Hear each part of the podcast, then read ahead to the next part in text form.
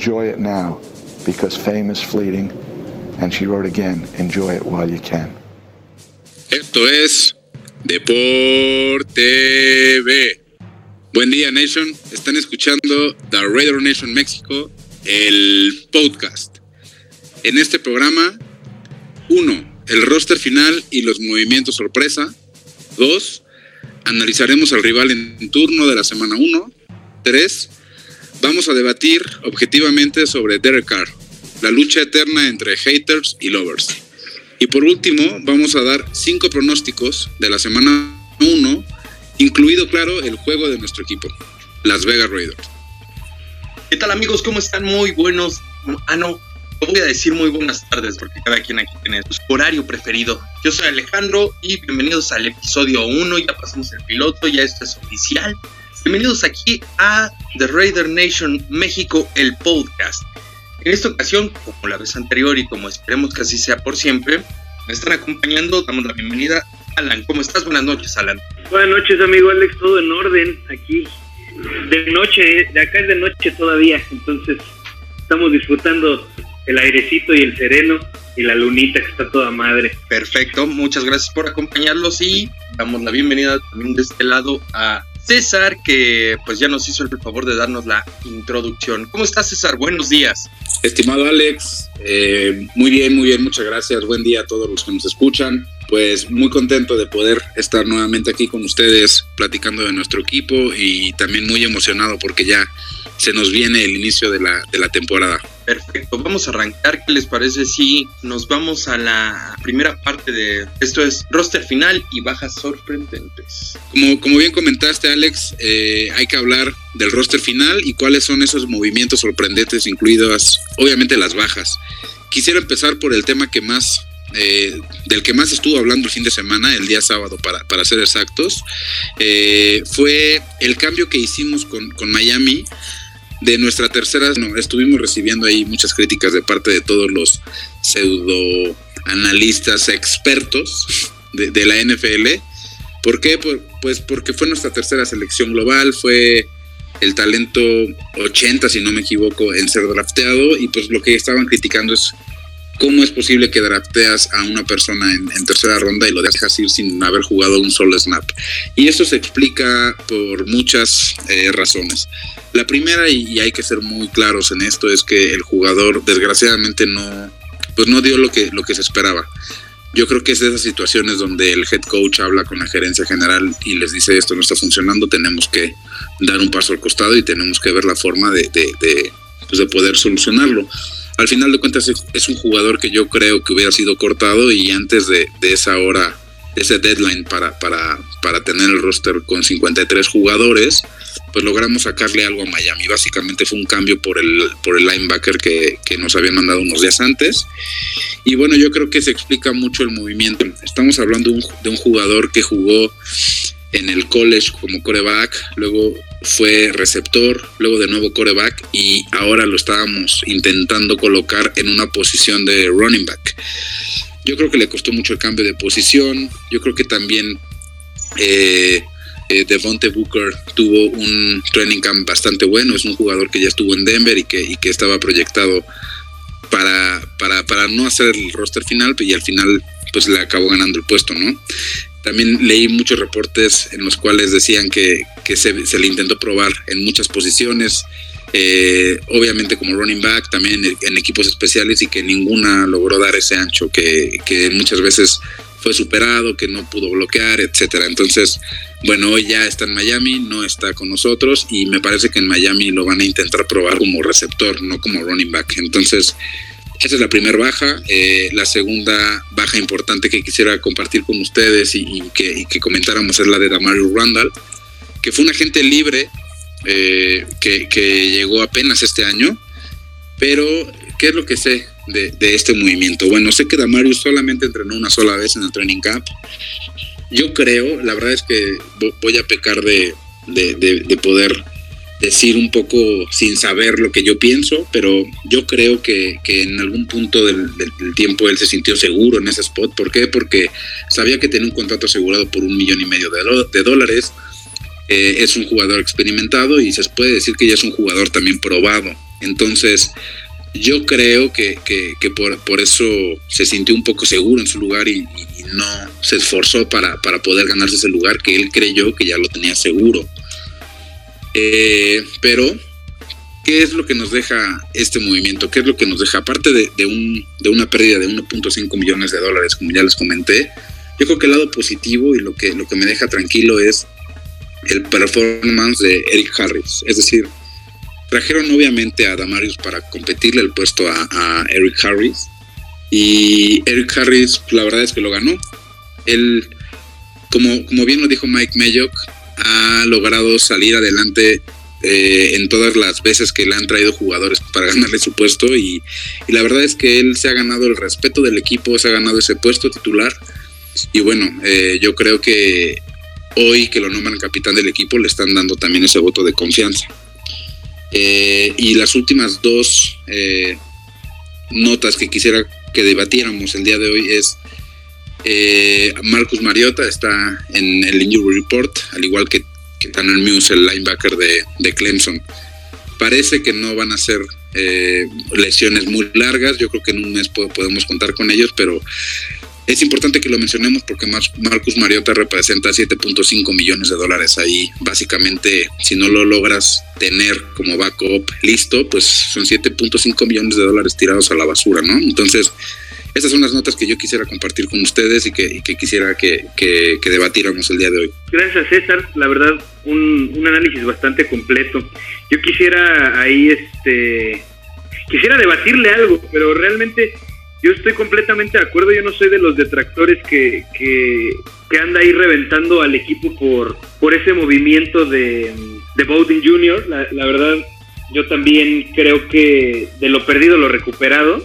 Y pues es, de sabios cambiar de opinión, la verdad. O sea, te equivocaste. Es mejor este, reconocerlo ahora y no a medio a media temporada o, ahora que ya que a lo mejor lo hubieran cortado y que hubiera sido peor, ¿no? Entonces yo creo que la lectura es, es a tiempo dentro de lo que cabe y, efectivamente dicen, bueno, pues vamos, o sea, ya la, ya la cagamos, vamos a ir por, por algo, vamos a recuperar algo, ¿no?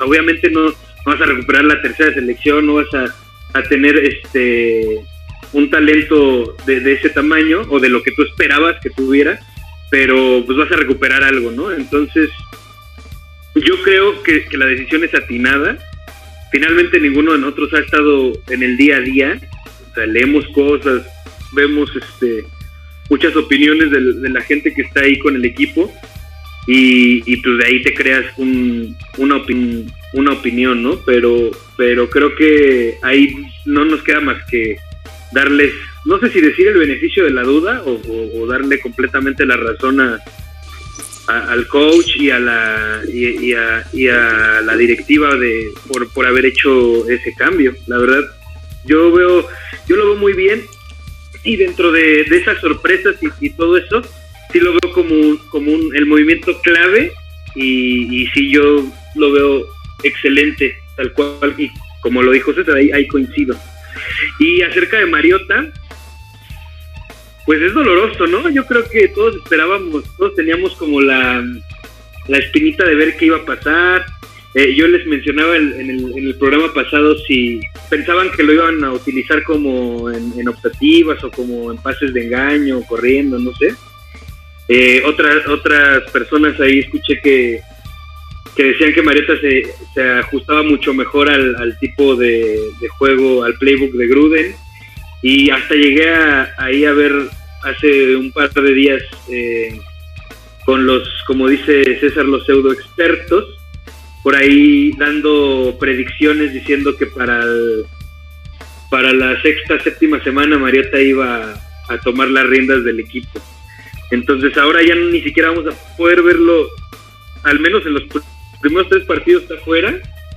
No sabemos qué tan grave sea la lesión que dicen que es en un pectoral, ¿correcto? En, el pecho. Entonces, no sabemos, no sabemos realmente qué, va, qué, qué, tan grave sea la lesión, si, si realmente van a ser tres semanas. A mí me gustaba tenerlo como backup porque pues, realmente creo que es pocos pocos equipos tienen tienen backups de este de esa calidad porque pues podrán decir misa, pero ha demostrado eh, que tiene calidad, ya ganó un juego de playoff. Entonces, este, pues sí me hubiera gustado verlo ahí. Esperemos que regrese para la semana 4 y que regrese con todo. Para, para tener ahí un buen backup, eh, algo de con, alguien de algo de con, alguien de confianza, si se necesita usar en algunas en algunas jugadas tenerlo ahí. Pero pues yo como les dije, sí creo que que al menos en cuanto a, o sea, tampoco lo veo como como un riesgo, o sea, no lo veo como de, ah, puta madre, ya, ya no, ya no tenemos a Mariota, ya valió la temporada, pues tampoco, ¿no? O sea, creo que lo más doloroso es lo que dice César, el, el, el, salary cap que tenemos ahí, ¿no? Eso es, eso es, lo que veo ahí, porque pues finalmente el, el coreback yo sigo, sigo pensando que Derek Carr es el, el coreback que en algún momento nos va a llevar al juego grande. Yo pienso que, bueno, el movimiento que estábamos comentando, bueno, que se está comentando, es que yo vi mucho más hate que apoyo hacia la decisión, pero también es cierto, nosotros no vemos el día a día, como ya se comentó, y tampoco somos parte de la gerencia, entonces nosotros como, como simples aficionados, fanáticos, seguidores, nos queda, pues no, no es aceptar por aceptar, pero sí es aceptar la realidad de, la, de las situaciones y movimientos, ¿no? en ese aspecto pues no hay mucho que decir. En cuanto a Mariota, no, no puedes esperar algo, algo de una lesión que no te llegue en un momento tal o que no te llegue en un momento cual, porque de todos modos van a llegar eventualmente, ¿no? Me preocupa por la parte de, de, la, de la competencia, aparte de, la situación monetaria, sí, me preocupa por la parte de la competencia, que creo que es algo que a, Car eh, le hace falta o le hace más falta tenga, tener a alguien ahí atrás que en serio le esté pisando los talones y, y lo anime a ser mejor o lo rete, ¿no? Y en cuanto a Mariota, pues bueno, yo ya había comentado un poquito acerca de mi postura sobre él, la cual es de apoyo total, pero no es apoyo a, un coreback o a otro coreback, sino es apoyo a la competencia, al bien del equipo, que a fin de cuentas creo que esa es la, la media de todos los que estamos aquí, no solo escuchando, sino haciendo este programa y ustedes que nos regalan su tiempo para, para darnos voz como tal, pues bueno. Y no sé, César, échale, por favor. Pues sí, para concluir, digamos que hay que darle un voto de confianza a la gerencia y, a lo que ellos ven. La verdad es que Mike Mayock ha hecho bien las cosas y, y si él y el head coach ven o vieron que no, que, que, no iba a dar el, ancho Lil Bowden, Lil Bowden Jr., pues creo que que, que, darles ese voto de confianza, solo para terminar ese comentario. Eh, pasamos, si quieren, a la segunda a la segunda parte o al segundo tópico del, del programa, que es el análisis del rival en turno. Esta ocasión, pues como saben, vamos a enfrentarnos en Charlotte a las Panteras de, Carolina. Y yo lo que les propongo es les, eh, les doy un poco el, contexto de, cómo es como, como estoy yo viendo al equipo al que nos vamos a enfrentar en turno y si tienen ahí algún tema que les parezca importante darle más profundidad, pues lo hacemos con, mucho gusto. Bueno, para empezar, es un equipo que tiene muchos cambios. ¿Qué quiere decir? Que no sabemos mucho de, cómo, de cómo van a jugar, no sabemos mucho qué traigan. Eh, hay muchos jugadores clave que estábamos acostumbrados a ver uniformados en sus colores que ya no están, como Greg Olson, que era tight end, como, como su linebacker titular, Luke Keuchli, si no, si no me equivoco en la pronunciación, Cam Newton, obviamente. Quickly. Ok. Y bueno, su head coach, Rivera, que ya está en Washington, ¿no? Entonces, pues, esos jugadores nos acostumbramos a verlos en, los Panthers durante muchos, durante muchos años y hoy ya no están, ¿no? Entonces, pues es un equipo totalmente en, reconstrucción, reestructuración. Eh, su nuevo head coach, que es Matt Rule, viene del colegial, pero en realidad nunca ha traído un equipo de NFL, entonces no sabemos cómo, cómo se vaya a parar. Su nuevo coreback es Teddy Bridgewater. Y, va, y, vamos a ver algunas caras conocidas en, en, su, en su equipo titular, por ejemplo, Seth Roberts, que, estuvo con nosotros en esa temporada de Ensueño 2016, como Tahir Whitehead, que era linebacker titular el año pasado y que, que ya no estaba hoy con el equipo, y el caso muy especial de Eli Apple, que firmó en la agencia libre, que venía de Santos, y que mm, antes de entrenar una sola vez con el equipo decidió salir. Creo que no se lograron al final en el contrato y por eso ya no se cerró esa contratación. Y la verdad es que tiene buen, o sea, es un buen talento, pero si le soy sincero, creo que nos evitamos ahí un problema. Sé, por lo que he leído, que es una persona muy, muy, muy problemática y que rompe vestidores y demás. Entonces creo que hicimos bastante bien en, no tenerlo en el, en el roster final. Eh, ¿Qué más les puedo decir? Teddy Bridgewater es un jugador que juega muy bien en el play action. Entonces, eh, tiene un passing grade de 92.9 cuando son jugadas de play action y 60.1 cuando no son jugadas de play action. ¿Qué nos quiere decir la estadística? Pues yo creo que van a jugar play action. Eso, es, lo que estoy asumiendo, pero como les digo, no, sabemos nada de ese equipo. Eh, obviamente hay que mencionar a Christian McCaffrey, que es su, su arma principal, pero también hay que mencionar que del lado defensivo tenemos a Corey Littleton, que por cierto, pausa, eh, hoy reestructuró su contrato y eso nos deja ahí casi 10 millones de dólares en el cap space. Entonces, eh, eh, eso también habla muy bien del jugador, pero bueno, les comentaba de, él porque el año pasado cuando se enfrentaron Carolina contra, contra Los Ángeles Rams, donde él jugaba, tuvo un partido bastante aceptable. De hecho, interceptó y anotó en ese partido como, como linebacker titular. Entonces va a ser interesante ver ese matchup de Christian McCaffrey contra, contra él. Eh, todos los picks que tuvieron este año fueron defensivos, quiere decir que su, defensa es totalmente joven, están buscando reestructurarla y, ahí podemos aprovechar ese, esa inexperiencia, ¿no? Y sobre todo considerando que nuestra ofensiva es nuestra, nuestra unidad más fuerte y, y donde podemos tener o sacar un poco más de jugo en los juegos. Entonces, yo la verdad es que espero que lo ganemos, que ganemos este juego. No sé si, si holgadamente o no, yo solamente espero que lo ganemos. La línea me parece que está, estaba en 1, luego subió a 2.5 favoritos nosotros y hoy hasta el momento en que la vi estaba, estábamos 3 puntos favoritos, o sea, por, un gol de campo. Yo la verdad esperaría, si me preguntan, que, que cubramos esa línea tranquilamente. Yo espero que nuestra, que nuestra ofensa pueda poner 25 puntos en el marcador o más. Y espero que nuestra defensa se deje notar y, poder mantenerlos a raya y sobre todo a Christian McCaffrey. Entonces, eso es lo que yo veo del lado de, de, las Panthers. No sé ustedes cómo lo ven. Pues mira, yo también es, yo sí creo que, que, o más bien yo te puedo asegurar que se va a ganar y se va a cubrir la línea que, acabas de mencionar. Los, los Panthers ahorita están rankeados en los Power Rankings hasta el, es el equipo 30. Y eso creo que les están todavía ahí haciendo el favor, la verdad. Eh, como, como mencionas, es un equipo completamente nuevo. Yo no creo que, que ahorita tengan un sistema ni siquiera medianamente acoplado eh, y, creo que van a, tratar de cargar al menos su juego ofensivo en, las dos piezas que habías mencionado, en, Teddy y en, y en Christian McCaffrey.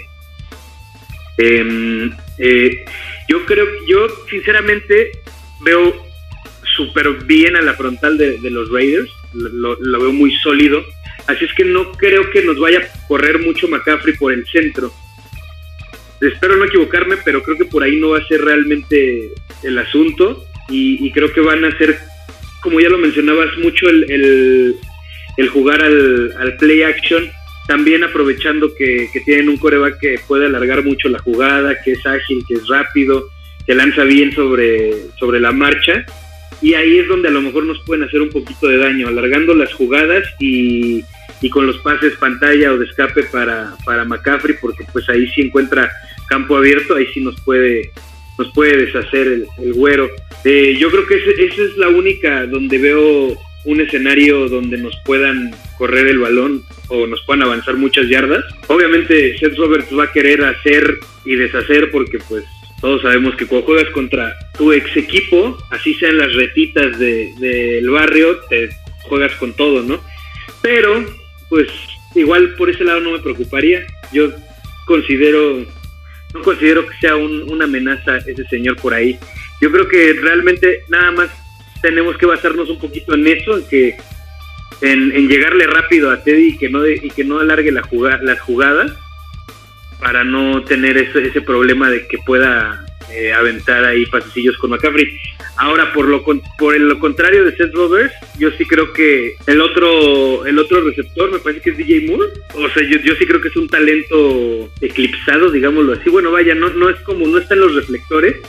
Y es muy bueno. es un gran, gran, gran receptor.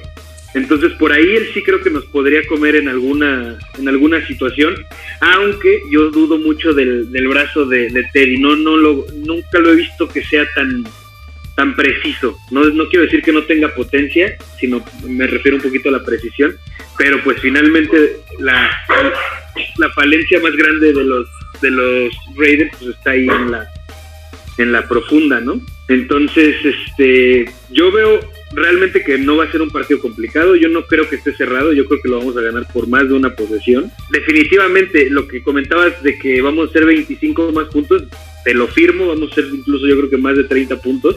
La ofensiva se va a comportar. Va, se va a ver todavía más la mano de Chucky y vamos a avanzar la, pelota sin ningún problema. Yo, yo no le veo ninguna complicación a la, del lado ofensivo. Creo que de ese lado se va a notar, en, yo creo que en el 80% de las posesiones, si no es que hasta más. De este lado yo creo que lo que más nos debe de tranquilizar es que el vato Bridgewater se va a enfrentar a una de las líneas defensivas creo que más sólidas, por lo menos de la americana, es este, la de Raiders Ahí tenemos muchas oportunidades con, con Max Crosby, con, con Ferrell. O sea, el equipo hizo muy buenos movimientos ya viendo el roster final con el que nos quedamos. Creo que no puedo decir lo que, que me quedo como porrista, pero sí muy ilusionado, aunque siendo realista, este, en ese aspecto. Creo que a la defensiva no vamos a sufrir tanto, por lo menos contra las Panteras no tal vez ahí hay que cuidar mucho, mucho la, carrera, la, forma en la que abran los huecos. No creo que para las Panteras sea un juego de más de 20 puntos, 22 tal vez. Y para nosotros yo estoy de acuerdo con lo que, con lo que comentan ustedes. Sí creo que puede ser un juego de más de 30 puntos, esperando que todo se dé como, como esperamos, ¿no? Pero yo creo que, por, el, por el lado este, de la defensiva podemos jugar, jugarlo muy bien eh, si empezamos a tener problemas a la defensiva en este partido, no me quiero imaginar más adelante lo que puede llegar a ser. Que Dios nos agarre confesados. Yo sí, de acuerdo. sí, porque si aquí empezamos a demostrar este problemas, falencias y, demás, va a ser una temporada bastante larga. es una muy buena prueba para la línea defensiva, como dices, porque nos vamos a enfrentar al, según yo, el mejor corredor de toda la liga y creo que también por ahí va a ser un, tiro bastante interesante eh, esa, ese, ese, duelo de McCaffrey contra, contra nuestro corredor estrella, ¿no? Contra Josh Jacobs. Por ahí, o sea, si me lo preguntan, para mí son los dos top 5. Yo sé que muchas muchas personas van a diferir y me van a decir, no, pero es que Derrick Henry, es que quién sabe quién, y, y Saquon, y bueno, para mí la verdad es que los dos son top 5. Para mí McCaffrey yo lo tendría como número uno pero es un, es un, es un buen tiro, o sea, son dos titanes ahí enfrentándose eh, uno contra uno. Obviamente no tienen la misma línea ofensiva cada uno, pero la habilidad la tienen los dos, la capacidad la tienen los dos y va a ser interesante ver ese one on one. Totalmente de acuerdo. Va a ser un buen tiro definitivamente. No sé si quieren agregar algo más al análisis que estamos realizando. Que le metan, recomiéndales que le metan una lanita. Vamos a cubrir el, la línea. Sí, yo, yo claramente recomendaría que le metan a ese menos 3. Yo esperaría ganar por más, pero yo espero que, nos vayamos de, Charlotte con esa, con esa W. Si quieren, pasamos al, siguiente tema. Este es un tema bastante interesante. Porque creo, que toda la, nación, y no solamente en México, sino, sino también en otros países como Estados Unidos o Canadá, está muy dividida cuando se habla de, de nuestro coreback. Lo hemos vivido yo creo que en todas las discusiones desde, desde amigos o no amigos, conocidos y demás. Y pues quisimos traer el tema a la mesa para, para poder discutirlo de una forma objetiva, claramente, y, si no es objetiva, bueno, pues que todos disfruten de cómo nos vamos a repartir catorrazos, ¿no? Entonces... Referí, suena la campana. Básicamente aquí eh, el amigo Alan está muy a favor de Derek Carr, yo la verdad es que no tanto, entonces aprovechamos esta, esta polaridad para, para poder dar esta, estos pues argumentos objetivos, esperaría yo. Entonces, no sé si quieras empezar, amigo. Lo que también, ah, también hay que decir las cosas. Es un coreback que tiene un excelente rating, tiene muy buen brazo, tiene muy buen toque, es muy preciso, eh, tiene potencia en el brazo. Creo que sí es líder, porque sí es líder, sí se le ve ese liderazgo en el campo. En cuanto a números, pues igual y lo vamos a debatir, mi César, pero pues creo que números no tendrías como mucho que argumentar en contra de él, porque pues la verdad tiene los mejores números de la franquicia prácticamente en muchos departamentos. Eh, Hay que argumentar. sí, no, hay. bueno, por eso, por eso yo estoy acá aventando el, el primer zarpazo. Este, tiene los mejores números de, de la franquicia en muchos departamentos. Eh, yo sí lo, le he visto mejorías en muchas otras cosas. Eh, le he visto mejorías, por ejemplo, yo criticaba mucho que a veces por el ímpetu de querer seguir una jugada, de repente la, la alargaba y tiraba pases que no debía de, de tirar en lugar de- de comerse la captura. Y eso lo llevó a, a- su lesión también. Ahora es un coreback mucho más sereno, mucho más, se queda en su bolsita y cuando ve que colapsa, se hace bolita y bueno, acepta la captura. A veces es mejor eso.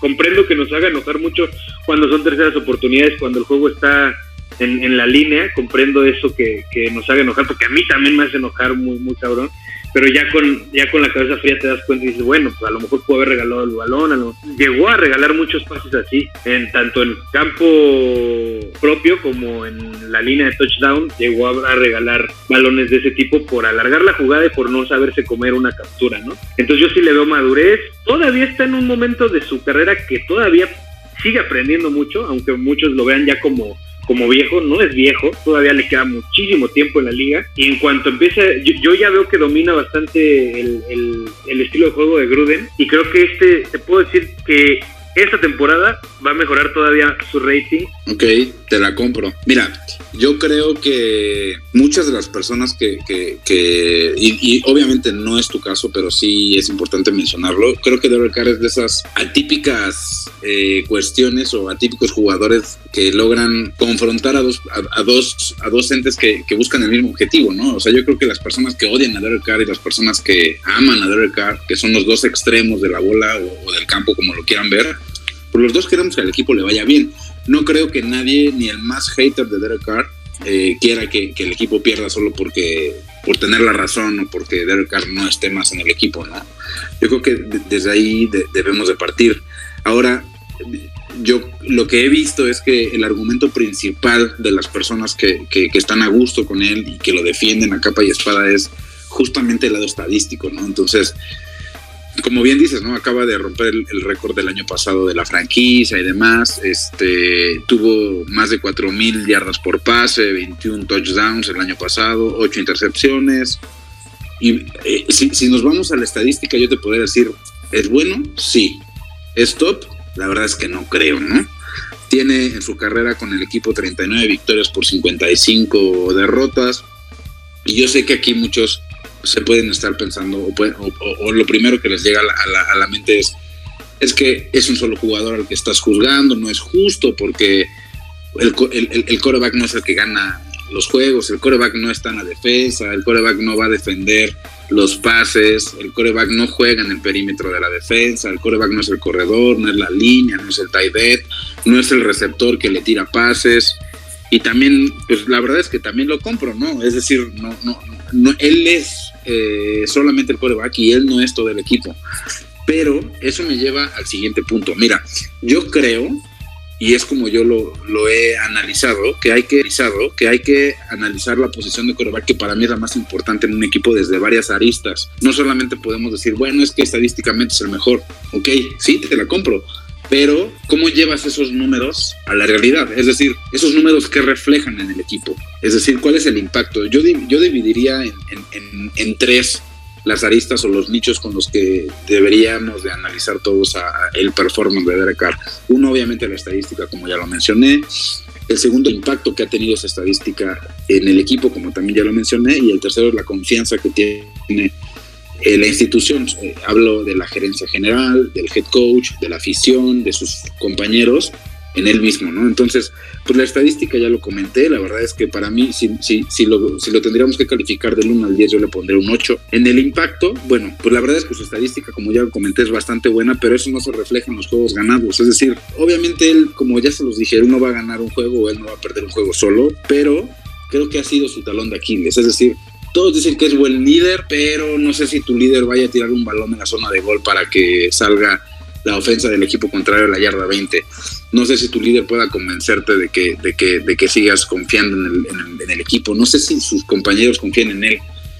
Y eso me lleva al tercer punto, la confianza. Hay que mencionar varias cosas. También hay que verlo, hay, hay que ser justos y hay que considerar todo lo que hay que considerar en la mesa para poder dar una buena opinión es de los pocos jugadores que sigue de la era Mackenzie y de la era Jack del Río, sí, o sea, solamente hay tres jugadores y él es uno y, es la, posición más importante, quiere decir que o bien el head coach, el dueño y la gerencia general confían en su performance y confían en que pueda ser la llave del éxito o, ese jugador o ese coreback que nos pueda llevar al siguiente nivel, o bien que no han encontrado algo mejor hasta el momento, ¿no? Esa también es una pregunta que habríamos, habría que hacerse. Hasta el momento no ha jugado un solo partido de playoffs. Yo sé que se lesionó en ese 2016 y, que eso le impidió jugar su primer juego de playoffs, que, bien ganado lo tenía. Pero pues es que también a partir de esa lesión no ha sido el mismo. Como, como bien comentabas, Alan, yo veo a un jugador que entra al campo con miedo a no, a no volverse a lesionar, que si hay una jugada de contacto, en lugar de intentar correr el balón o, o de sacar una jugada de la chistera, se hace bolita como, como Dewey, el de Malcolm. Eh, y ha cometido errores groseros y, sobre todo lo que, lo que más me llama la atención es que el plan de juego que le han armado la verdad es que ha sido limitado y eso es pues ya en, ha tenido varios coaches de, de corebacks, ha tenido varios coaches de línea, ha, tenido varios coordinadores ofensivos y ya también ha tenido eh, dos head coaches y, todos coinciden en darle un plan de juego muy limitado, es decir, pases pues cortos, pases pantalla de 10 yardas o pases a la línea que no, que no lo complican mucho, etcétera. Entonces eso para mí el mensaje que me da es que no tienen bastante confianza en él, ¿no? Por ejemplo, el, en total el año pasado tuvo 43 intentos de más de 30 yardas, que son muy bajos para, para el promedio de la liga. Y tuvo 26 completados, es decir, tuvo un, un, un average complete de 60%, pero para pases de menos de 20 yardas tuvo 320 intentos, o sea, lo dejaron lanzar 43 veces el balón en pases de más de 30 yardas y 320 veces en, pases de menos de 20 yardas, Entonces, pues sí, obviamente tiene, tiene muchas yardas completadas, tiene un buen eh, performance, tiene un buen número, pero pues eso también habla de que el plan de juego es bastante limitado, ¿no? Entonces, ¿Cuál es la conclusión que a mí me deja? Que yo creo que no hay confianza en su toma de, decisiones y es por eso que no lo dejan extender su juego con, bombazos, ¿no? Como lo hace Aaron Rodgers, por ejemplo, ¿no?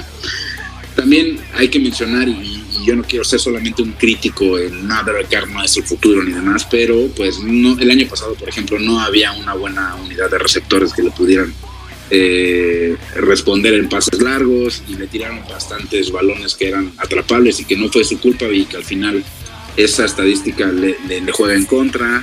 Eh, pero pues, digamos que es un coreback para mí que es confiable, que es, tiene el talento para ser un coreback titular, pero yo no creo que sea el coreback franquicia que nos pueda llevar al siguiente nivel de estar peleando campeonatos o de estar peleando finales de división, finales de conferencia, Super Bowls no sé, eso es, lo que a mí me deja, ¿no? La conclusión que a mí, que yo tengo de Derek Carr es que obviamente si lo comparamos con, las, con los quarterbacks que estuvieron antes que, él, o sea, Pryor, Campbell, Palmer, Russell, Brooks, pues es mucho mejor que ellos, ¿no? Entonces, si, si, consideramos que tenemos 20 años en la sombra, que tenemos 20 años donde hemos calificado una sola vez a postemporada, pues obviamente va a llegar Derek Carr y vamos a pensar que es eh, la llave, ¿no? el futuro, pero si, si no consideramos lo que hubo atrás de él, si solo consideramos su performance, no sé si se hace jugador, sinceramente, ¿no? Para mí es un jugador eh, estable, mediano, pero yo la verdad no creo que después de seis años pueda alcanzar un, nivel top como, como hoy en día es Russell Wilson, como es Drew Brees, eh, como este tipo de jugadores que sí te pueden llevar al siguiente nivel, ¿no? Entonces, si vemos al final, solo para cerrar, si vemos la lista de los corebacks mejor, mejores pagados, él es el, el, ocupa el lugar 15. Y al final yo creo que eso refleja mucho de quién es. Es decir, está hay 14 corebacks mejores pagados que él porque hay 14 corebacks mejores que él en la liga. Entonces, si tienes al coreback número 15 de 32, pues tienes un coreback bueno promedio, pero no creo que te llegue a poder alcanzar un nivel o un spot o, un, lugar ahí entre los contendientes a un Super Bowl. Eso es lo que, eso es lo que yo veo. No sé, no sé ahí tú, tú que puedas pues debatir a eso, estimado Alan. Creo que se murió. Lo mataste, güey. Argumentos lo mataron. Ah, estaba muteado, chavos, perdón. Estaba llorando, perdón. A cámara, sí. Este, no, de hecho, aquí estaba anotando todo, todo lo que, los puntos que, tienes. O sea, finalmente nosotros creo que coincidimos en, muchas cosas porque justamente no estamos de ninguno de, en ninguno de los extremos eh, que, son los que matan, ¿no? De que los que ven lo, lo, ven como Dios y los que lo ven como por ahí una vez uno un personaje muy este muy conocido por la Nation andaba comparándolo y diciendo que era peor que un montón de corebacks que han estado en los últimos 10 años, ¿no? sí, que no, que nada que ver, o sea, tampoco va por ahí. Que, era mejor, que era peor que Russell, ¿no? E incluso decía, pero bueno, este, no, no estamos en esa, en esa zona, ninguno de los dos. Entonces, sí coincido contigo que no es un coreback top, no es un coreback top 10, eh, eh, en eso creo que estamos completamente de acuerdo. También eso es mucho porque la posición ha evolucionado muchísimo, eso, eso creo yo, porque Derek Carr no lo veo yo comparable ni con Russell Wilson, ni con Aaron Rodgers, y menos con la nueva generación que, es Lamar, que es Mahomes, el mismo Dak Prescott que se me hace malísimo lanzando, pero pues que te da muchas otras fortalezas. Ojo, no digo que sea mejor Dak Prescott, ¿eh? para mí Dak Prescott es también del montón. Pero me refiero al estilo de juego. Creo que no son comparables, a eso es a lo que me refiero. E incluso Aaron Rodgers es un coreback móvil, que, a mí es el, estilo de coreback que más me gusta, junto con, con, Russell Wilson. Eh, creo que no se puede comparar con ellos. Yo creo que, Derek Carr es un coreback tal cual como, como Brady, como el mismo Breeze. Con Breeze sí lo podría comparar, fíjate. Y no me refiero a, que estén al mismo nivel, me refiero al estilo de juego una vez más. Eh, estoy de acuerdo que no es top, pero yo sí creo que lo podemos poner ahí en la conversación para el 11, 12, 13, 14 o 15 que dices tú, ¿no? Ahí podríamos conversar sobre si es mejor que Matt Ryan, sobre si es mejor que, que Dak Prescott, que, que Rivers, que mucha gente piensa que Rivers va a ser Salón de la Fama. Entonces ahí estamos. Salón de la Fama, ¿no? Pero bueno, ahí estamos de acuerdo. Y no está Tom Flores. En eso estamos totalmente de acuerdo. Este, lo que sí te puedo decir que yo veo y que supongo que tú no, yo, yo sí veo que, yo sí creo que él sí es el, el coreback que nos puede llevar ahí, porque precisamente como tú lo dices, es un coreback confiable, es un coreback que te, que te lanza, que es muy preciso. Lo que mencionaste de, de la diferencia abismal en cuanto a pases cortos y pases largos, pues como tú lo mencionaste, eso es, mucho el plan de juego. Mucha gente, de repente yo veo ahí en la, en la sede o, o, en, comentando, ay, es que es tercera y, 15, ¿por qué avientas un pase de 5 yardas, de 6 yardas? Porque así es el plan de juego, lo platicamos incluso el, el, programa pasado, el equipo está diseñado para eso. Y, y, y toda la temporada pasada, cuando fuimos, estuvimos ahí a una posesión o arriba y todo, estuvimos compitiéndole al que fuera. El problema es cuando ya se nos empiezan a despegar, como los Chiefs, como los Packers, y ahí es cuando realmente se viene la debacle porque el equipo no está para, para avanzar rápido y, o sea, el playbook no está para eso. Entonces, también si tú entrenas todo el tiempo un, un, este, un estilo de juego, tampoco pueden pedirte que manda una jugada de 40 yardas, 50 yardas, porque aparte, como lo mencionaste, el cuerpo de receptores no daba para eso. O sea, el, receptor creo que más alto que teníamos era Tyrell. Sí, sí, sí, sí. Y el más alto es Darren Waller, pero no es receptor, es un Tyrell. y Tyrell le llegó a, soltar, me acuerdo que le llegó a soltar como dos pases o tres en, zona de anotación a Derek Carr. Entonces, pues no teníamos para nada receptores como para hacer un, un juego largo. Y, y con todo y eso, tuvo el año que tuvo. Fíjate aquí, es curioso porque con todo y que, y que fue la temporada 2016 y todo esto, los el porcentaje de pases completos ha ido en ascenso desde su primer temporada. Nunca ha bajado de porcentaje. Entonces también eso es, yo sé que son numeritos, pero también te habla de, de madurez, de que, de que escoge un poquito mejor sus, opciones que tienen las jugadas. Entonces, eh, su primer temporada tuvo 58.1 de porcentaje de completos que, y esta última tuvo 70, que si me preguntas es un gran número. Es un gran, gran número. Eh, y ya dejando de lado los números y siguiendo con esto del, rendimiento, del impacto, eh, por ejemplo, tú me dices, es un coreback que a lo mejor no, no le, no, sabemos si, si decimos, ah, va a ir este, con un balón ganador a zona de gol o va a tener un drive ganador.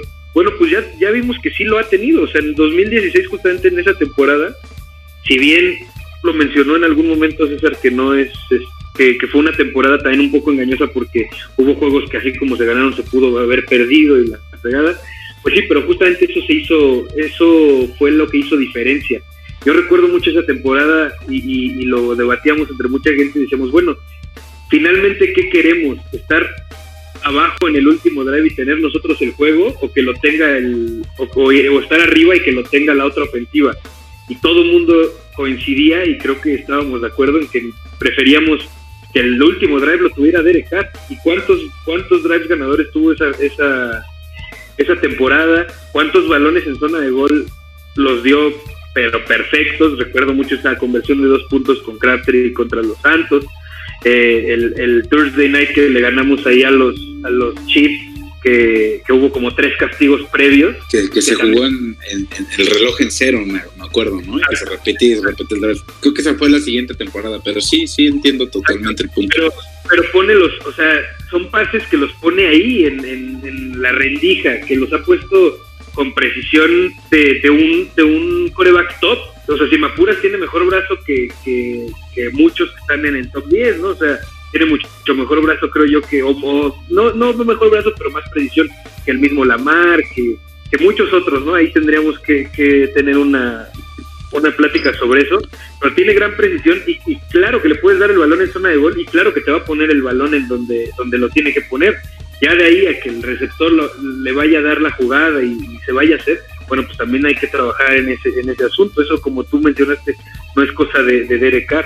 Entonces, si ya nos ha demostrado en el pasado que puede hacer, tener drives ganadores, que puede poner el, balón en, zona de gol para, para definir un partido, pues claro que lo puede seguir haciendo pero tenemos que tener también, o sea, que, que, las demás partes del equipo, la defensiva, los receptores, le permitan a él estar en la posición de poder ganar el partido, ¿no? O, y de, o de poner el, balón en, zona de, anotación. O sea, también, como dices, no es nada más él, pero ya nos demostró que de que puede, puede. A ver, yo, aquí, yo aquí les tengo una pregunta, eh, y esto es para los dos. En, en, la historia de Raiders, la historia del equipo nos marca que hay corebacks muy importantes para el mismo, corebacks que nos han llevado a Super Bowls, que han ganado Super Bowls, pero yo sí quisiera saber, ¿Derek Carr está en el top 3 de esos, de esos corebacks? Sí, no, ¿por qué? Eh, eh, muy buena pregunta, pero también muy difícil de contestar. Te voy a explicar por qué. La, la, la historia del, del, deporte, o sea, del fútbol americano es eh, muy compleja. Es, es un deporte que evoluciona muy rápido. Es decir, a lo que voy es que en 1970 cuando ganamos, bueno, en esa época, cuando ganamos casi eh, los tres Super Bowls que tenemos, que, fue 76, 83 y 80, si no mal recuerdo. Así, 76. Tú puedes tener un coreback, eh, eh, digamos, reliable, pero no top 5, y con eso te alcanzaba para poder llegar a un Super Bowl y para poder ganarlo, ¿no? Digo, si tenías un coreback top 1, top 2, top 5, pues obviamente tenías muchas, muchas mejores posibilidades o muchas más posibilidades de llegar a ese, a ese gran juego y de poder ganarlo. Hoy en día creo que ya no te alcanza teniéndolo así. Entonces, si tú comparas el performance del coreback, del coreback que hoy tenemos, que es Derek Carr, contra el performance de esos históricos, yo te diría que sí puede ser top 3. Pero si cambia un poco la pregunta, si le damos ese giro y, y, y, y, preguntamos, hoy en día te alcanza con ser un quarterback top 10 o top 15 para poder llegar a un Super Bowl y ganarlo, yo te diría que no. Sí, pero igual no vamos a irnos a, hacer, así como, como estamos debatiendo de que no solamente se va a analizar las, las estadísticas, los numeritos, tampoco podemos ser resultadistas, ¿no? O sea, vamos, vamos a lo mismo, no, no podemos decir que Stabler es mejor porque ganó Super Bowl o que Plunkett o así, porque pues también tenían, ves también los equipos que tenían, eso es, eso es indudable. Yo creo que lo podemos, si lo podemos comparar, creo que lo compararía un poquito más con el, con, con algo más actual, con el pasado actual, y a lo mejor lo puedes comparar con Rich Gannon, que tienen un poquito de similitudes, porque Gannon tampoco se movía demasiado. Gannon hasta se veía viejo, la verdad, pero pues también ve el cuerpo, pero también ve los receptores que tenía Gannon, tenía grandes receptores, tenía un gran corredor con Charlie Garner, tenía eh, una defensiva bastante competitiva, porque era bastante competitiva. Tenía Tim Brown y a Jerry Rice ya partiendo de ahí, pues, tienes los mejores receptores en la historia. porque Jerry Rice, aunque no vino en su prime, de todos modos era de los mejores, yo creo que cinco receptores de la liga. Totalmente. Es una realidad. Es de esos receptores indefendibles. exacto, y tenías buen buen juego terrestre y tenías una defensiva muy muy competitiva. No era la, la, mejor, pero era muy competitiva. Tan es así que el, juego en la nieve que debimos haber ganado lo había sacado la defensiva. Sí, si hoy tuvieran la posibilidad de alinear a Derek Carr en su prime, que digamos que es 2016, o a Gannon en su prime, que digamos que fue 2001, 2002, ¿a quién pondrían a jugar? Yo pondría a No, yo sí me Yo también me quedaría con Ganon. Ojo, eh, yo... O sea, no, no es mala onda con ojo, yo también, yo, creo que Ganon era mucho más completo en ese aspecto. Tenía mucho menos, eh, mucho menos brazo, eh. O sea, mira, yo también, yo soy muy fan de Ganon, la verdad. Pues, ¿qué te puedo decir? Pues yo, yo le empecé a ir a los redes cuando estaba, cuando estaba él ahí. Este, eso te habla de lo joven que soy, muchacho. Eh, entonces, sí, claro que yo amo mucho a Ganon muy cabrón, lo tengo en el Cora, pero si vamos a talento, talento, talento puro como, como tal, yo creo que Car es, yo ahí te, yo no respondí la pregunta, pero sí es top 3 de, de la franquicia en cuanto a, si nada más nos basamos en el talento, quitando números, quitando títulos y solo el talento, yo sí lo pongo como, como top 3. Eh, las armas las tiene. Si, si ustedes me preguntan, y, yo sé que nadie lo hizo, pero este, este roster, este roster de 2020 para mí es mucho mejor equipo que ese roster de 2016, que, fue una temporada de ensueño, que tuvimos 12 partidos ganados y que si bien sí muchos los ganamos en la línea y con, con comebacks, como bien lo dijiste, Alan, y de hecho hasta el apodo le, pusieron a Derek Carr el, el, comeback boy, ¿no? Eh, pues sí, así como pudimos perder muchos juegos, pues los ganamos, ¿no? Y al final los ganamos también gracias a las de Derek Carr, ¿no? O sea, hay que ser totalmente justos, ¿no? Incluso antes de la lesión, incluso antes de la lesión, en, en todas las mesas de debate, él estaba ahí en, el, en la tripleta para el MVP, es la realidad. Y merecido, ¿eh? O sea, él era un serio candidato al MVP, totalmente de acuerdo. O sea, y se estaba peleando ahí, si no mal recuerdo, con Dak Prescott, que también Dallas tuvo una temporada de ensueño y muchos soñábamos con ese Super Bowl, ¿no? Pero bueno, al final de cuentas ni ellos ni nosotros llegamos, nosotros por lesión y ellos por incompetentes, esa es la verdad, pero bueno. Por Aaron, este, Rodgers, padre. Pues es que te estás se enfrentaron al, que en ese momento para mí era el mejor quarterback de la liga, ¿no? Pero pues, al, punto que quiero llegar es que me da gusto que se le, que se le dé el voto de confianza, me da gusto que, que, pueda tener estos 16 juegos más para poder probar quién es. Digo, si fuera el mejor coreback de la historia del equipo de la franquicia, pues no estaría ahí supuesto como en, revisión, ¿no? Y, si ustedes recuerdan, en la temporada baja hubo rumores de que íbamos a tener a Tom Brady y no sé qué más tonterías, pero lo que sí bien fue cierto, y esa fue una declaración de nuestro gerente general, fue que se estaban evaluando todas las posiciones y que siempre se iba a buscar mejorar en todas las posiciones. ¿Qué quiere decir? Que nadie es perfecto, que ningún jugador es, es, el mejor jugador del mundo, este, y que siempre vas a poder mejorar, claro, pero que si estás revisando si hay corebacks disponibles es porque no estás tan seguro de lo que tienes en tu, en tu, en tu equipo, ¿no? Entonces, pues de acuerdo, creo que estuvimos más de acuerdo que lo que pensamos en un principio. Yo creo que también pues eh, se explica porque somos bastante críticos, es decir, no estamos como cerrados a una idea o yo odio a Derek Carr y lo odio porque solamente porque sí o al revés, ¿no? Hay gente que también lo ama y que solo lo ama porque sí. La verdad es que eso no es no es el punto ni, ni, es lo que se busca, pero pues me da gusto que estemos de acuerdo en varios puntos y también me da gusto que podamos estar dando nuestros puntos de vista y, creo que mucha gente va a coincidir con lo que estamos nosotros aquí planteando. No sé si tengas algo más, Alex. Sí, yo espero que mucha gente también no esté de acuerdo con todo lo que se está diciendo aquí. No Porque a fin de cuentas cada quien tiene su opinión. Es muy o sea, el amigo Pizza Hot no va a estar de acuerdo, te lo, te lo, firmo ahorita, así como, como Alan Sabiente el te lo firmo, yo también te lo firmo. que nos escriban.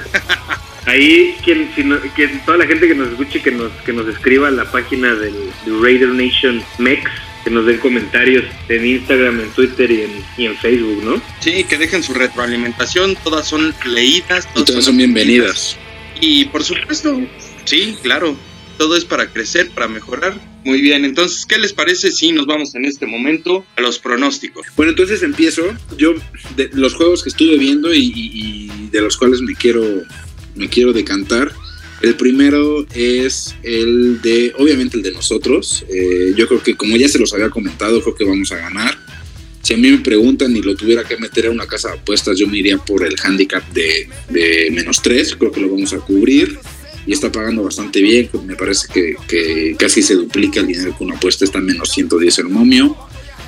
El segundo partido que yo creo que que está muy seguro es el de Detroit. Detroit trae un equipazazazo. Yo creo que esa, esa división la van a estar peleando Green Bay y Detroit. Todo el mundo se está yendo por el trabajo que hicieron los Vikings el, año pasado o por el trabajo o, o, la defensa fuerte que tienen los Bears en esa división, pero yo creo que los Bears van a quedar hasta, hasta en el cuarto lugar de la división y que Detroit por ahí se puede meter hasta playoffs. Entonces está pagando bien, la está en menos 163. La verdad es que yo veo eh, que, Detroit lo gana fácil. El partido es Detroit contra Chicago y creo que lo gana Detroit. Luego está el juego de Filadelfia, que juega contra el nuevo equipo Washington Team. Háganme el favor. Eh, yo creo que lo va a ganar Filadelfia fácil. Eh, ahí ya van tres.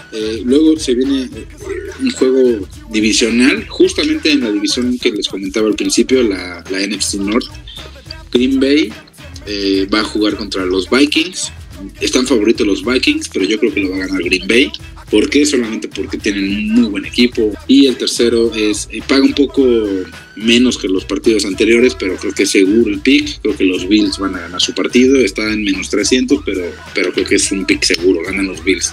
Entonces, recapitulando, gan ganamos nosotros, gana Detroit, gana Filadelfia, gana Green Bay y ganan los Bills.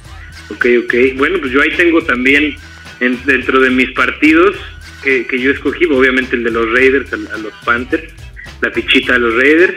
Eh, coincidimos en el de Bills. Yo ya lo había mencionado, creo que los Bills traen equipo para ser contendientes incluso al Super Bowl. Traen un equipazo los Bills y van a demostrar, van a demostrar contra los Jets, van a ganar fácil.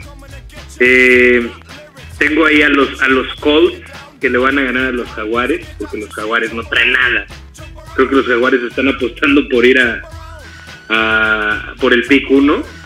Y aparte los Colts, la verdad, con todo y que van a traer al, al abuelito este de Philip Rivers, pero los Colts traen una excelente línea ofensiva y traen una defensiva que, que sí te mete varios sustos, ¿eh?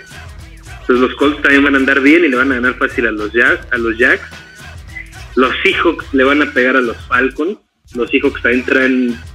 Siempre se han, creo que desde unos años para acá, siempre se han distinguido por tener buena defensiva, incluso con el cambio de generación. Pero pues traen, creo que al mejor safety de la liga. No sé si, si coincidan, pero Bobby Wagner es una bestialidad. Y le van a ganar a los Falcons. Y creo que también le van a ganar fácil a los Falcons. Y ya para cerrar, yo metí un partido que creo que va a ser sorpresa y creo que va a ser sorpresa. Yo no he visto los momios, César, no sé si, si los tengas ahí. Eh, eh, el Dolphins Pats, no sé a quién den favorito, pero yo creo favorito, pero yo creo que los Dolphins le van a dar con todo a los Pats. No, no tiene los momios, creo, pero mientras tanto les van, ahí les van mis cinco. Primero metí creo que aquí me voy con, con César, metí el Bills Jets, voy con los Bills. Segundo, eh, metí el Ravens contra Browns, me voy contra, eh, con los Ravens, creo que se lo llevan. El tercero, igual que Alan, metí el de Falcons contra Seahawks, voy con los Seahawks. Siguiente, el Gigantes contra Cereros, me voy contra los de El Gordo Ro Burger. Y bueno, el de nosotros que por supuesto le vamos a los Raiders contra las Panteras de Carolina. Por ahí había metido otro, pero pues no sé. Yo creo que puede ser un, un muy buen juego, que es el partido de los Santos contra los Bucaneros. Hay más mame que realidad, no sé si más realidad que mame, pero puede ser un muy buen partido. Justo era lo que yo iba a mencionar, eh, que, que, dijéramos como el, el que creemos que hace el partido de la semana. Ese que mencionas tú yo lo veo también muy, muy competido y, y sobre todo el que más morbo, ¿no? Porque pues hay que ver cómo, uh -huh. cómo ven los box, a ver si es cierto. O, yo, yo tengo mis dudas, ¿eh? Yo eh, siento que no van a andar tan bien como mucha gente lo piensa. Incluso siento que van a batallar para, para meterse a, a playoffs y en una de esas hasta se quedan fuera. Sí, eh, pero para mí, para mí el partido de la semana, ojo aquí, creo que va a ser el Niners contra Cardinals. Creo, creo que eh, Murray en su segundo año va a seguir dando un montón de, puntos para los que lo traigan en el fantasy y, y va le va a meter un susto a los Niners no, no, sé si me atrevería a decir que van a ganar los Cardinals, pero no lo veo tan difícil. Los Niners tuvieron algunas bajas en su defensiva, que fue la mejor defensiva del, del año pasado, tuvieron algunas bajas eh, sensibles. Y creo que los Cardinals le pueden meter un susto a los Niners para empezar el, la temporada. Sí, yo también coincido ahí, creo que, aguas con los Cardinals, ¿eh? ¿eh? Digo, no creo que estén también para pelear, no digo, no playoff o no sé, pero sí para, para hacer el juego a equipos importantes como San Francisco. Contestando la pregunta, ¿están favoritos los Patriotas por una anotación, 6.5 puntos? Yo también la verdad es que no, no veo que sea un equipo superior por, por una anotación a los Miami Dolphins. Eh, está Fix Magic ahí en, en, Miami y en el último juego de la temporada pasada pues le sacó el juego a, a, a, Bill Belichick y a Tom Brady y hoy ya no está Tom Brady, ¿no? Entonces la mejor que tienen los Patriotas son es Cam Newton en la ofensa, imagínense. Bueno, yo la, la verdad es que... Las bajas a la defensiva de los Patriotas por, por este tema del, del COVID pues son bastante notables. Yo creo que de ser la mejor defensiva o de las mejores tres defensivas de la liga, yo ya no la pongo ni en las primeras diez. Sí, muchos especulan que es hasta un juego con maña, ¿no? De, de, de, de Bill Belichick y no lo, no lo descartaría. Es un súper mega tramposo ese tipo, pero bueno. Yo creo que el juego de la temporada, nada más para cerrar, eh, el de la temporada, eh, el juego de la, de la semana para mí sería el de Green Bay contra Vikings, que siempre son juegos muy fuertes, juegos muy duros, juegos que se ganan con pases eh, muy largos, con jugadas explosivas. Yo creo que por ahí, aunque no es prime time, yo creo que ese va a ser un juego con muchos puntos y muy espectacular. Y para mí ese va a ser el juego de la semana 1. Yo solo les puedo recordar algo que gracias a Ryan Fitzpatrick es que empezó toda esta pandemia, él causó una ruptura temporal en, en el universo con todas sus cosas y con todo lo que hizo. Así que agradezcanle metiéndole. La historia se repite, ¿no? Entonces, sí, sí, sí, sí, tengan cuidado, ¿eh? Porque se dice que en la temporada, este, eh, ¿qué es? Septiembre es 8, vienen los, los ovnis y que por ahí está Godzilla esperando. Y el final es el, el inicio y el bueno, inicio es el final. Esto se escuchó muy dark. sí, somos muy darks, amigos. Y somos muy darks. Y bueno, más allá de todo lo que hemos platicado, nos encanta tenerlos por aquí con nosotros. Les agradecemos, al igual que la semana pasada, por habernos acompañado. Primero me gustaría que se despidieran mis compañeros. Alan. Bueno, pues muchas gracias. Ya, ya hace soñito, chavos, ya hace soñito. Muy contento, creo que este, este programa estuvo mucho más dinámico. Me, me gustó mucho la, el debate y muchas gracias por a toda la gente que nos escucha. Ojalá y inviten a, a sus amigos Raiders y, y nos recomienden y, y, podamos armar una comunidad más grande semana con semana. Muchas gracias, Alan. César, por favor. Pues nada más para cerrar, eh, espero que nos vaya muy bien esta temporada, la verdad, ese es mi, mi mayor deseo. Espero que ganemos la semana 1 y, y, bueno, hay que ir viendo el, part el partido con partido, semana con semana, ¿no? Eh, muy, muy contento de poder seguir colaborando aquí con ustedes, de poder tener este espacio para discutir, para, para poder sacar todo lo que, lo que pensamos del equipo, todos los, los buenos pensamientos y también los malos. Muy, muy bueno también el debate. Y, pues nada, muchas gracias por escucharnos a, las personas que nos escuchen. Eh, recomiéndenos, eh, compartan el podcast para, para toda la nación Raider y, y también para los que no le van a los Raiders también es un, es un buen es un buen espacio para, para poder platicar de fútbol americano, que es un deporte que nos da para, para hablar muchas cosas, ¿no? Entonces, pues, pues muchas gracias por escucharnos y, y aquí andamos. Muchas gracias César, yo soy Alejandro. Tengan todos ustedes un excelente inicio de NFL. Nos ha dado mucho gusto tenerlos con nosotros. Nos encontramos la próxima semana aquí en este espacio llamado The Raider Nation México, el podcast. Cuídense mucho, recuerden, viva Las Vegas. Los dejamos con unas palabras de Al Davis.